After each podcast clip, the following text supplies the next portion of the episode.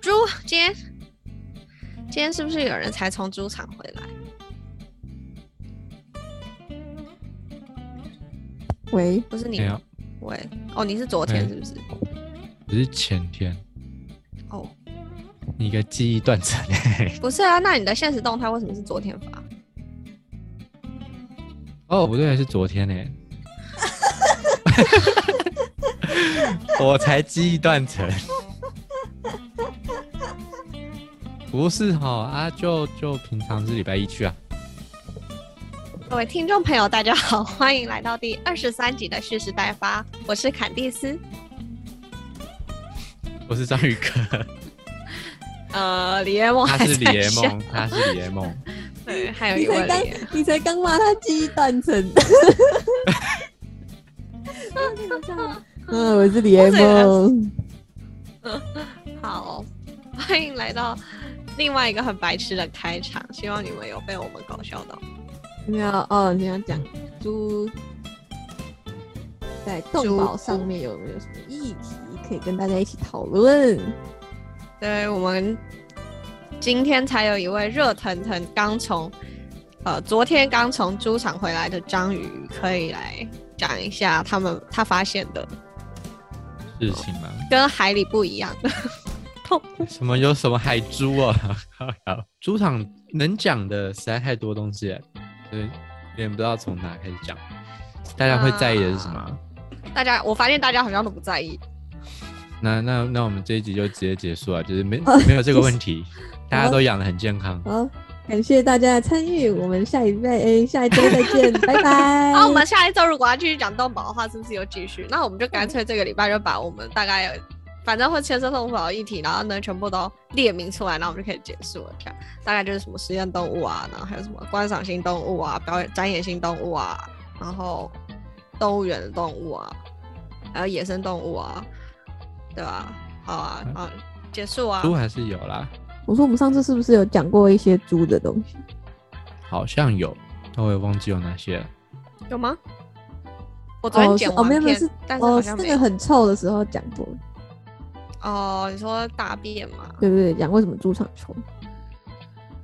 嗯哦哦哦，这可以讲啊。啊，但我突然想到别的可以讲，我觉得这个比较我的比较重要。好啊，你你的讲比较吧。重要，那讲你你赶快的。对嘿嘿嘿嘿嘿。其实也不只有猪啦，就是大家就所有经济动物都会遇到的最后的一个问题，就是屠宰。嗯我们好像平常都在讲说什么动物生活中间会遇到什么问题，然后要怎么解决这样子。但其实，呃，屠宰也有蛮多需要注力呃注意动物福利的方面。那最直观就是被杀很痛，可是他们不是被电晕之后才放血吗？对吧、啊，会痛吗？啊，不是被昏迷电状还是态会痛啊。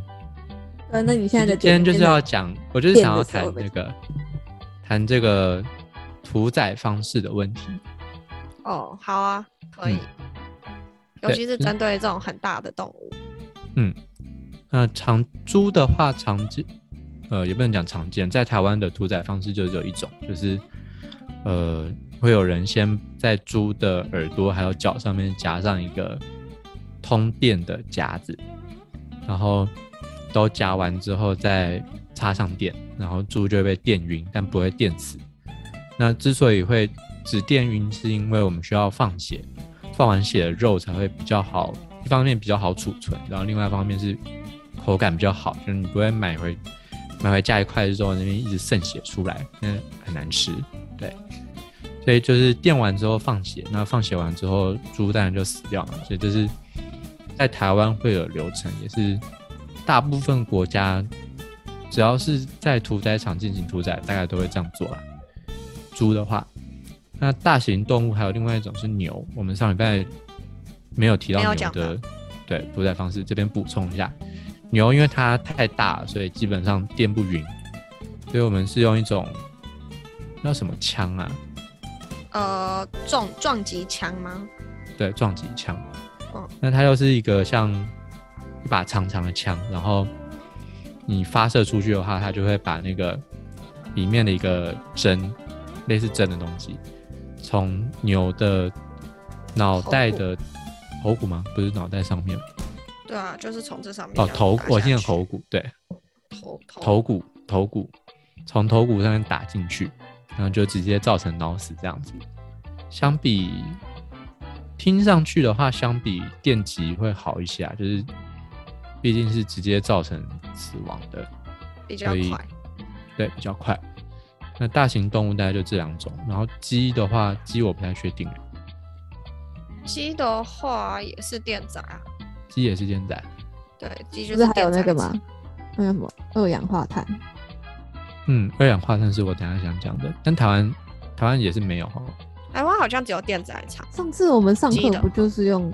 你说家禽史哦，对啊，对啊，哦，对啊，那是这因为样我子们只安乐死三四只啊，对啦，是没错。嗯，小量。嗯，那我刚才提到的另外一种二氧化碳是什么呢？那二氧化碳它就是说，就大家知道我们平常呼吸吸进去的是我们要氧气嘛，空气里面要氧气，我们才能活下来。然后呼呼出进氧气，呼出二氧化碳。所以当室内二氧化碳可能浓度太高，我们就会想要睡觉这样子。那如这是正常情况下，但是如果二氧化碳浓度高到一个地步，然后空气中的含氧量又太低的话，那就会造成动物死亡这样子。嗯，那先昏对迷于吧先昏迷再死亡啊，对，就是就是缺氧啦，缺氧而死。嗯，对。然后根据过去一些人的研究，他们相信大部分人都觉得说，呃，用二氧化碳安乐死是一个比用电极屠宰方式来的人道一点的方法。但是，就是因为二氧化碳它怎么讲，要累积到一定的浓度的话，就需要在一个很密闭的空间。然后，既然是密闭的空间的话，就没办法像是用电载那种方式是比较流水线式的活动，那它的效率就会低比较多。然后再来是它这个设备为了要能够大量屠宰一批的动物，所以它通常会做成有点像升降梯那样子，然后在底部做一个二氧化碳槽，然后在升降梯上面把动物装满之后再送下去，等到它们制晕之后再运上来这样子。对，就是二氧化碳它的制晕的方法，或者是安乐死的方法都有。嗯、虽然，哎、你讲，我有个问题嘿，就是为什么二氧化碳会比电宰还要人道啊？对，这是这他个们呃哦其啊不实是会有很大的挣扎吗？这个每个人的想法都不一样，就是有有一派的人认为二氧化碳制云是比较好的，但是他们其实也没什么根据。你说二氧化碳可能它慢慢的缺氧，没有什么特别的感觉，哦，对对对对，就有点像你可能突然间很想睡觉啊，然后就睡着了，然后就就没就没感觉，所以他们觉得比较人道。可是不是有个中枢反射，就是当你二氧化碳浓度过低的时候，中枢神经会把你叫醒嘛？然后在那个瞬间，你如果死掉的话，会造成更大的痛苦。有这个吗？真嗯我怎么的记得好像之前会就是会有这种事情 那？是太低的时候吧？嗯，对啊，那就是你可能已经显，我不知 道。我记得跟二氧化碳反射只有让那只有改变心跳速率，还有那个血管扩张的反射，好像没有到意识层面上，至少我没听过啦。那可能反对的人，他们的观点应该就是，呃，你这样子慢慢的让他，他们会不舒服的。嗯，但那是其这实就就很要看这就有点主观，就是对，你也要看他那个屠宰线是怎么安排的。我说相反的话，电击就是一个瞬间的过程，时间就比较短，嗯，但是那个疼痛的程度应该会比较大，我觉得。啊，因为有时候电吉他，电吉他，好电吉嗯哦，傻 眼，电吉他，有时候电极，有时候就是没办法很准确地说要垫几秒钟，它一定会晕。有一些猪比较强壮，就要垫比较久啊；有一些瘦弱一点，可能垫一下就晕了。所以这个时间痛苦的时间确实会比用气体来的长啊，这嗯是没话讲。没错，但是就是台湾以台湾目前的屠宰环境还有什么土地的价格来讲，用二氧化碳应该是蛮困难的，除非因为现在台湾的猪啦的屠宰都是由那个应该说屠宰场都是由地方供应的，那除非说政府加大力度的去推广这些比较符合动物福利的做法的话，那不然要实行起来其实蛮困难。错。所以一般台湾还是会用电宰，像屠宰讲完，屠宰应该是最容易被质疑的一个步骤吧。其实对啊因为，讲说饲养的话，大部分人对饲养中间会发生什么事情，大家也不熟。嗯，除非我们等一下讲，不然，除非等一下就再是除非我们自己有自己 讲爆料出来，不然他们对其实也不太会知道。就像对上个礼拜讲牛的时候，也是各种爆料，他们根本不会在意说什么牛是怎么怀孕上的，不会有人知道。对，然后也不会有人知道什么智商触诊，然后还有哦财经，然后结果我们全部都给它抖出来。是啊，我们今天就是要先吓大家，然后再跟大家讲说这东西没什么。先下手一下。对啊，经过了四年，我们都觉得没刚过去听的时候会觉得，哦，怎么这么怎么是可怕？但是后来就会真的发现说，有些是不得已，有些是做了看上去不好，但是其实会为动物接下来的生活带来一些便利，或者是防止它们受伤的状况。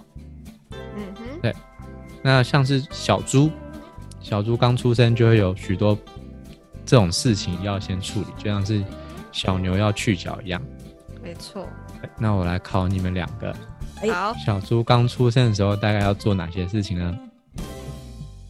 尖二歼二，我我刚刚也想到歼二。简耳不一定，但是我们可以来谈一下，好，你歼二哦说是刚什么出生吗？对啊，就是出生到它离乳之前，哦，到离乳之前，到离乳哦，离乳会有怎么样吗？我觉得好像都还好啊。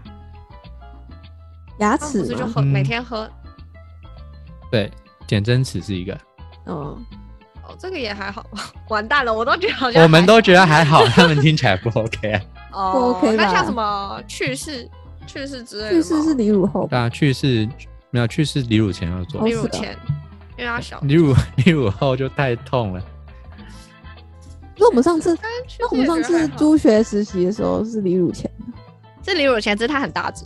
对，没有，那 是那是因为他们根本没有时间控制什么我们的猪到底多大。也是啊所以，所以，所以那几只猪很可怜，因为我们然后又没有技术。然后那边乱弄，我不知道你们，哎、肯定是是跟我同个时期上的嘛？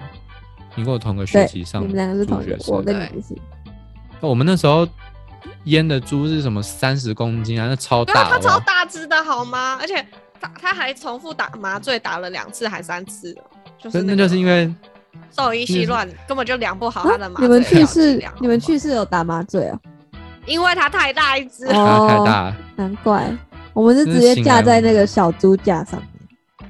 对啊，照理来讲应该是这样就好了。嗯哦，那你们没有所以你们是尝真的试很到小了，我们三十公嗯斤啊，它已经这么大一只嘞，大没没必要切大的，那是有病。而且真的它。它超重，你知道吗？我连抱起来我都觉得有困难， 何况是要让它去世。而且它去世的时候，它不是要仰躺嘛，然后就需要有人把它的脚就压住，不然它就一直。来讲一下，去世是什么东西？呃，我们讲的这么开心，嗯然后还没有解释去世。对啊，大家不会去知道世世。就是割蛋蛋，就这样子。嗯，没错，就是要结变扎手公术，公。对，那适用于啊男士、呃公猪那我们就先来讲去世好了。好啊，蓄势大夫。蓄势待发是吗？呃，马上所有人退订。 收收收掉了，这个节目可以收掉了，去世掉了。去世，那我来讲啊，猪的去世嘛，差不多。刚刚在章鱼哥讲，就是离乳前，所以它其实很小一只，大概一下，我把麦克风架起来，没有手， 没有手，没关系，啊，你也可以用形容的、大概啊，那个 podcast 也听不懂，看不懂。这样的，嗯，算了，反正就是很小一只。 然后我们要去世的时候，就把它抓起来，然后，然后把它把它放在一个架子，一个很奇怪的架子，然后会让它的屁股朝上，然后头朝下的，然后、啊、它的蛋蛋就在后面，猪的蛋蛋在后面，它不会垂下来的，它会贴在对对对，屁它不股会像那里。它不会像对，什么动物人啊，反正就是在屁股那边，然后就很就小小的，然后你就你就你就，然后把好像会把它绑起来，会绑起来，不会吧？不我以会为吧？我会绑起来，啊你就会割一个小洞，然后把它挤 住。哦，还没还没到那边， 讲 完我现在了，我现在讲小猪固定的部分，啊好，然后就这样固 定哦，固定了之后，你就要就要去去那个捏一下，你手上拿一个刀，然后捏一下，然后把它戳一个，划破一个那个一条这样，然后再把它挤出来，然后然后再然后挤出来就一颗嘛，一颗你就要对就啊，要转转转转转转转，然后把它的那个拔把它的那个什么啊，那条叫什么细？细摸，对对对对对，那那么弄弄，你你这样抽抽抽抽抽抽抽抽，然后它就会 biu 就会掉了，就是一颗，然后一只猪做两颗这样。而且，很生动，但是这个这个过程，小猪是没有麻醉，所以其实是蛮痛的。但是很快，它就是熟练的人就会很快就可以做。对，那种去世师傅，嗯基本上去世这件事情是猪场主人自己会做啦。然后我看熟练人做，大概什么一分钟可以做个两三只之类的，嗯，办法。对，对啊虽然很厉害过程中是很痛，但是就是会稍微快一点。嗯为什么嗯不打麻醉呢？因为很贵啊，而且没如果等一下是是我们的肋骨吗？还是怎样？为什么大家都慢慢的？没有，啊，没因为有我我觉们就得整个很慢，因为没什么好讲的啊。我觉得这好像没有很动物福利，哦但是可以好啦。我觉得我们还是要认真看待一下，我们这样真的态度真的不行。对啊啊啊！但啊，就会有人问说啊，既然会痛，为什么要去去世？有什么病？就放着就好了嘛。去世 OK 不去世，它其实跟就是不去世，因为公都是公猪在去世嘛。嗯那公猪长肥了、长就老了猪之臭后了，对，就会有一种叫公猪臭的臭味。那它吃起来什么样子呢？就是就有点腥，然后骚的那种味道，不是有一点，很多嘛。我其实也没很尝过，我也没吃过。听说很是哦好了，我也对啊没有，但是听说很腥。对啊，就是去听那种如果有去什么像美国、欧洲这些不太去世的地方去吃他们，尤其是欧洲去吃他们猪肉的味道，就是你有一半几率会买到一块腥味很重的肉嗯，这样子。那不去世的话，就可能造成这个后果。所以，目像台湾这种比较爱吃猪肉的国家，就会选择去世。然后，因为去世本身对他们来说也不会造成太多成本这样子。那因而为且还有这个另外一个问题哦，你先嗯说我，你先讲，你先讲。就是。不是还有另外一个，就是他如果没有去世的话，脾气就很暴躁嘛，然后搞不同浓度很高，然后就很容易打架，然后或者是就是在围栏里面，然后乱撞西撞，然后就是消耗很多能量，希望它长肉，结果它在里面一直消耗它的体力。打架其实还好，因为呃，猪的屠宰是六个月嘛，六个月其实它还没有发育完全。嗯，公猪发情第一次大概是在七八个月的时候吧，所以它那时候是不会到真的到很凶，但是嗯呃，讲说长肉的效率差是这件事情是真的，哦，因为像是呃人类男生也是这样嘛，就是呃看起来就是比较不容小时候成长阶段比较不容易胖，不会有什么油脂的堆积之类的，那就是因为男生他的那个体内激素会促，它会比较促进肌肉的生长，而不是脂肪堆积这样子。那如果一头猪去世了，它其实它堆积油脂的速度会非常的快，所以然后它五六个月的时候，它就会变突然一个爆肥这样子。真的，它肥到最，它那个成长速度跟一般母猪看起来就是女猪就完全不一样，它就变超级肥的一个。最主要就是这两个原因啊。那如果，那我相信我自己也蛮于心不忍的，在去世的时候，我那时候啊可以 relate，公的嗯对公的，嗯然后那时候实习的时候，真的因为我技术比较差，所以动作就比较慢一点，然后就是很蛮血腥的。呃，而且其实虽然说我们刚才讲说这这件事情要可能要在他什么出生个两个礼拜之后就赶快做，但是其实有一些管理不周的猪场，就会等到猪稍微再大一点，可能三四五个礼拜之后再做。嗯，对于猪的，对给猪带来的疼痛其实是更严重的啦。嗯，所以我觉得，如果啊这件，呃，说这件事情是蛮不值得推广的。我觉得，如果说真要讲说呼吁大家一起来来停止阉猪这件事情呢，是可以试一 试。嗯哼，对，减少小猪的疼痛。好，那除了去世以外，我们讲到其实小猪还是会经历到蛮多其他，嗯，我们不希望我们的童年会经历的事情。打耳洞，但痛其实剪耳好像还好。可是它不是打耳洞，它是把一块耳就耳朵一块剪掉。可是对对对对，那感觉就跟打耳洞一样。好啦，可能可能是吧。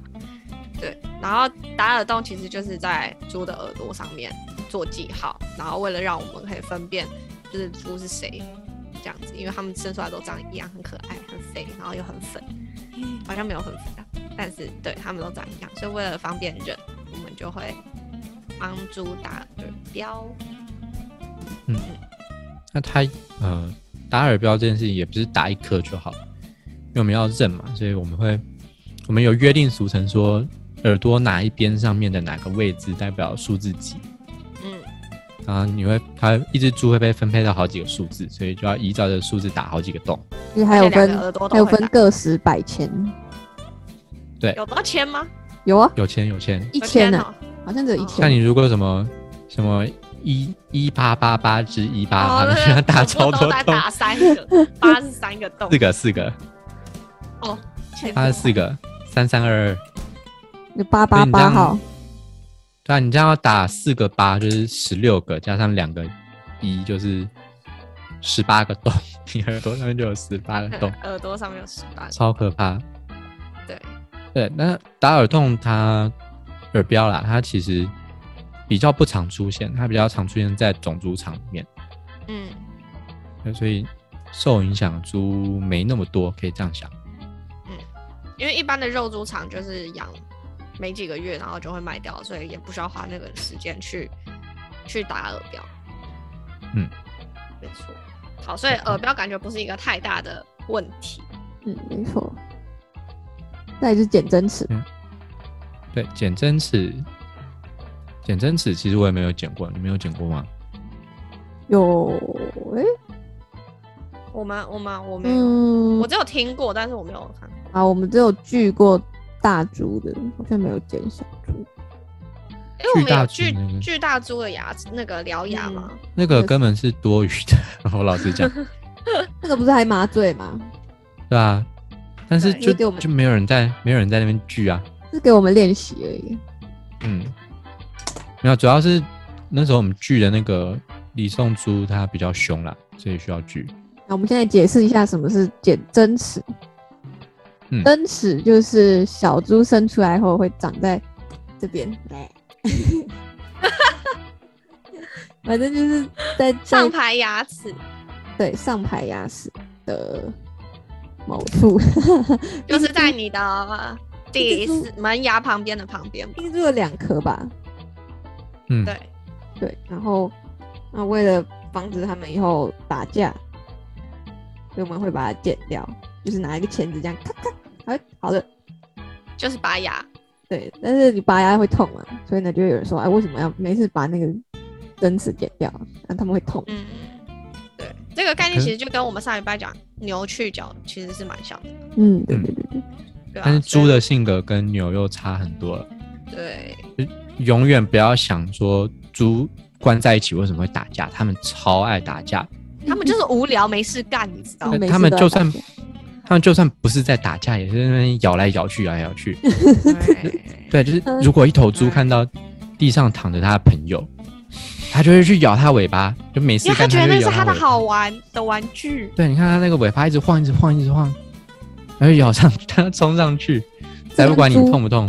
这种行为跟猪有没有被关起来是没有关系的，因为它本来就是这样子。对，这是他对的天性。只是因为我们是几月饲养，所以更容易。对，更容易发生。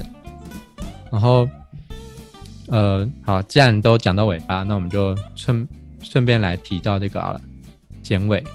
剪尾，哦，其实这个意思就跟前面讲的那个猪会互咬尾巴是一样的概念。爱一个就是剪掉它的牙齿，另外一个就是剪掉它的尾巴，为了不要让嗯剪尾的行为一直出现，不是剪尾的 行为，摇尾啦，摇尾的行为。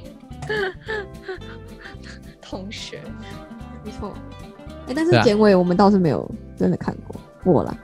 我也没看过，我只看过被剪掉之后的猪，哦，没嗯，看过剪好的吧步骤。他们也是在很小的时候就会被剪掉。嗯，一定要在很小的时候，不然会喷血爆血。对啊，那可能就跟打耳洞一样。反正猪就是因为很调皮，然后很好动，然后又很好奇，所以呢就会被剪掉一大堆东西。没错，你看它一出生就要剪耳、剪齿、剪剪尾、还有去世去，世。嗯，哇，有够可怜。那你们觉得这全部都加起来，是不是对小猪很不好？如果以经嗯济上面来考量的话，这些跟一头猪长大之后可以卖出去的经济效益来比的话，根本就微不足道，你知 哦道吗？对啊，但是如果是动服的话，就像刚刚一哥讲的那个去世的话，可能会比较严重一点。嗯，那去世和剪尾应该是最严重的，哦，尤其我是这两件事情都有替代的解决方案。嗯，什么方案？像是去世的话，就是就是呃，就是你在吃猪肉之前，可能有一些方法要先去心脏，嗯，然后烹啊调上面，对，就可能大家要自己努力去想出一些方法来烹调，那不会那么难吃。嗯那剪尾的话，呃，刚才肯定是有提到，就是虽然它是摇尾是一个天性，但是其实跟我们集约式饲养还是有关系。那集约式饲养造成这个呃摇尾的行为，主要有两个原因，是因为他们也是他们住太密了，会不爽。然后另外一个原因是因为他们生活的环境其实没有什么好玩的，嗯，所以就会去做一些无聊的事情。那对，所以要降低摇尾，最直接的方法就是我们饲养密度要降低一点点，然后可能在它环境丰富化上面要做一些改善，加就玩是具啊给它给些他们，对加玩具这些其实是蛮多人都在研究。现在有欧洲的话就有卖一堆那种给动物玩的玩具，嗯嗯嗯，呃，这些其实都已经实验证实说，对于降低一些动物紧迫或者是互相伤害的状况有蛮正面的影响的。你们讲到玩具，你们之前有没有听过老师说为什么猪很难用碗给它饲料吗？哦，猪给饲料的时候，我们通常是撒在地上给它吃。有饲料槽啦，还有饲料桶，但是饲对啊料槽也跟是饲料桶是固定的，对它不对对是对一对。然后个之可以移前动式的 碗。之前不是就有老师说，他们都在研究到底用什么碗，他们才不会把它给弄烂。结论就是不要给它玩，结论是没有任何一个碗是不会被猪给玩坏的。 你在猪面前不能摆任何会移动的东西。那我们之前，之前我们有一个实验，就是架了一个非常大、非常重的一个饲料桶在那边，但是它不是固定，它不是锁死在地上的，所以它其实可以晃。然后当那头猪已经胖到一百公斤 的对时候对，对对，它就会发现，哎、自己站在上面那东西会晃、哎，然后它虽然晃不起来，但它就一直摇，它就一直摇，对。就是直接烂掉。对，所我跟以你说，猪其实很聪明的，对猪猪真的是很爱玩，然后任何东西都可以被他们弄烂，没错，太厉害嗯，对，很好笑这。就是因为他们有相当的体重可以这么的去做。对，超任性。小猪大概就这些吧。好啦，我们来讲女猪啦。然后女猪，女猪要讲啥？女猪有什么好讲的吗？她就是一直养胖啊。女猪哦，我来想想看，呃，我先解释女猪是什么。女猪就是还没有怀孕、还没有配种过的猪，就叫女猪。好，女猪就是女生的女猪头的猪。OK，好，我们现在来讲女猪的动物福祉问题。那还有相反的，就是配过种的动物，我们猪叫它女母猪、 母亲母猪女的头啦。她刚说相反啊啦、女猪其实还好，因为他们女猪的生活大概就是，吃呃，她发睡情大概玩是，对，她生大概是七八个月大，然后那时候我们要观察猪农会需要观察说它有没有发情，因为它发情之后才能配种，然后他们在发情之前都是住在配种之前啊，都是住大家住一起，就跟肉猪没什么两样，但是一旦配上就问题就大条了。其实不只是女猪啊，最主要是就是母猪，它有一个他们住的地方叫夹栏，它不是住在一大圈那种大家住一起的栏位，它住在一个叫夹栏的东西里面。这个夹栏字不字怎么写不重要，重要的是它长什么样子。它就是一个超级小的隔间，但猪不能转身。对，完全不能转身，它比只比猪宽一点点而已。然后它也没有多高，就是猪站起来多高，那个夹栏就有多高。然后猪的前面就会是呃饮水机还有饲料槽，它整天能做的事情就是吃这个饲料，然后喝点水，然后什什么大便尿就后面解决这样子。对，这就是夹栏。那夹栏一是用来干嘛的呢？它一开始是设计给刚生生产完的母猪用的，因为现在母猪说聪明聪明，但其实它蛮笨的，尤其是在照顾小孩这件事情上面。因为这猪它，我们长期育种结果下来，我们只注重猪它能够产多少胎，但是没有注意说它这的个母性猪它的对它的母性好不好。那这就造成说有一些特定品种猪，它母性很差，它就根本不管它的小孩的死活。嗯，刚出生的猪大概什么两公斤，然后他妈产一胎的一百多，产两胎可能两百，嗯，产多胎可能两百。那那种母猪可能它稍微不在乎它的小孩的话，有时候它想要躺下来睡觉，或者是想要躺下来哺乳，它有时候直接躺下来就很有可能会直接压压死它的小孩。你们不要想这是一件很夸张的事情，我跟你讲，这整整天都在发生，所以这才会有超这常发么生的，不人道的设计出现。对，就算是有，嗯、呃那夹栏它的作用就是，它在猪躺下来之前给一个缓冲，让小猪可以有时间逃走，这样子，嗯嗯就嗯，是作作为降低小猪死亡率的一个措施。对，那、呃，它虽然有，就算有夹栏这个措施，其实还是蛮常会压死小猪的、啊。嗯，也就要也要观从那个小猪的健康状况来看。就是笨的小猪跑得不够快的小猪，它对，或者是它营养不良之类的。嗯嗯，对，夹栏设计本来是这样子，但是呃，他一开始是讲说，嗯，猪生产前，因为猪的生产期，猪的怀孕期蛮准的，就固定那个天数，所以通常是预产期的前一个礼拜或前两个礼拜再让它住进栅栏里面就好。但是有蛮多猪农就是为了方便，就是让母猪怀孕的时候不要怎么打架，然后造成流产之类的。有一些会在他们确定怀孕之后就把猪赶进夹栏里面，嗯，那是一个蛮没有必要的一个方法啦。嗯，因为如果再来讲，母猪就算是为了他们不要打架，可能就是呃少少几只关在同一栏就好了。那直接把它关进夹栏的话，就代表说它可能有一百多天要待在一个不能转身、只能躺下来一个的地方，就跟那比坐牢还要惨。对，嗯它只能站起、蹲下、坐下、躺下，啊，对，就这样。嗯，对。那对于母猪的身心状况，其实都蛮糟糕的、啊。那就夹栏，它是一个很省空间的方法，所以其实农民还蛮爱用的。嗯嗯。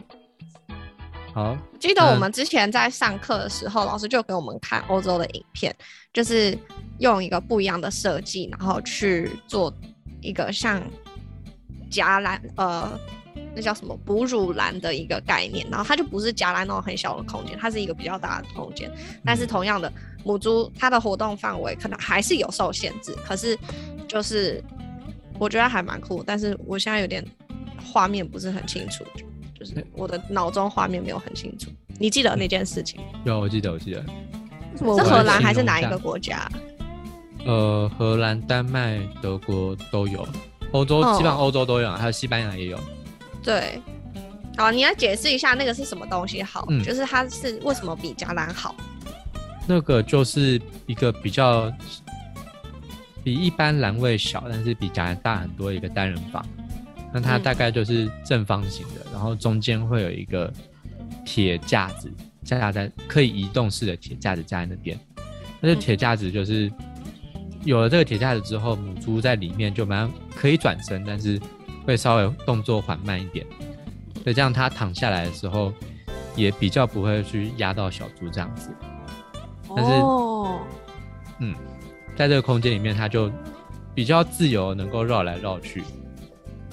所以那个铁架子是会跟着母猪的移动而移动的，是吗不？会不会，它就是按限制的，哦，所以它是固定式的架子。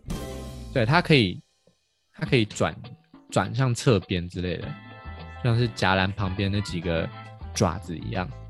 哦，它就我是从为小了练让母猪慢一点躺下来。对，重点就是要让母猪不要动得太快，这样子，呃，踩死小猪、压死小猪都有可能。就是同时达到避免刚刚说的那些问题，然后但同时又增加一点母猪的活动性。嗯，对，嗯这个这个台湾有没有在用？其实最近有，我看我有听说有一些新盖的厂是要采用这种新的新型的这种夹栏，嗯，但是呢，就老问题嘛，就是它一个夹，它可能是传统夹栏的三四倍的空间，对于土地资源有限的一些农民来说，他们就很不想要改采用这一种。但其实，可能改采用这一种之后，其实母猪比较有心去照顾小猪，那它小猪的那个存活率能够提高，其实总体而言赚的钱不一定会比较少。所以这就是我们要去推广的一个方法。我们不能只说，就是看长期。嗯，我们不能只说就是为了动物好，所以就一定要这样做。我们一定要在推广的时候，也要同时注意到，因为猪农也要赚钱嘛，嗯我们也要注意到他们生计，所以我们就要讲说，这样做其实不会害你亏多少钱，反而可能对你有利之类的。你的损失不会，就是每一批次的损失不会这么多。今天差不多这样，可以啊，我好们也蛮深入的讨论了一些呃比较沉重的一些问题。平常绝对不会听到有那些杂七杂八的鬼东西。对，没错，你在外面，哎、这一集应该很很珍贵，因为在外面平常不会听到这些内情内幕。嗯， 对，那就希望大家今天有收获，然后也有一些反思。那一样，我们会开那个匿名投票栏，到现在还没搞出来，但是就希望还是能够大家认真的参与讨论。那我们上个礼拜有参加抽奖，有开一个抽奖活动，然后时间是到呃十一月二十五号，所以你这一集上的时候应该就是还是听得到的。这样就是剩一天，大家赶快去抽奖，然后去呃参与这个活动，对，因为哎、我们难得砸重金要买礼物给各位听众们呢，对啊对，所以就希望大家可以多多的支持。好，那我们这一集就这样，那我们下个礼拜还是会继续我们的动物福祉的的主题，对，然后我们会讨论就是进入到下一个种类的动物了，这样。那喜欢的话，记得帮我们按赞、订阅、分享，然后看 YouTube 的话，帮我们开启小铃铛。那我们就下个礼拜再见啦，拜 拜。拜拜拜拜。分享为什么超行宠啊？我也不知道啊，它很自然、欸。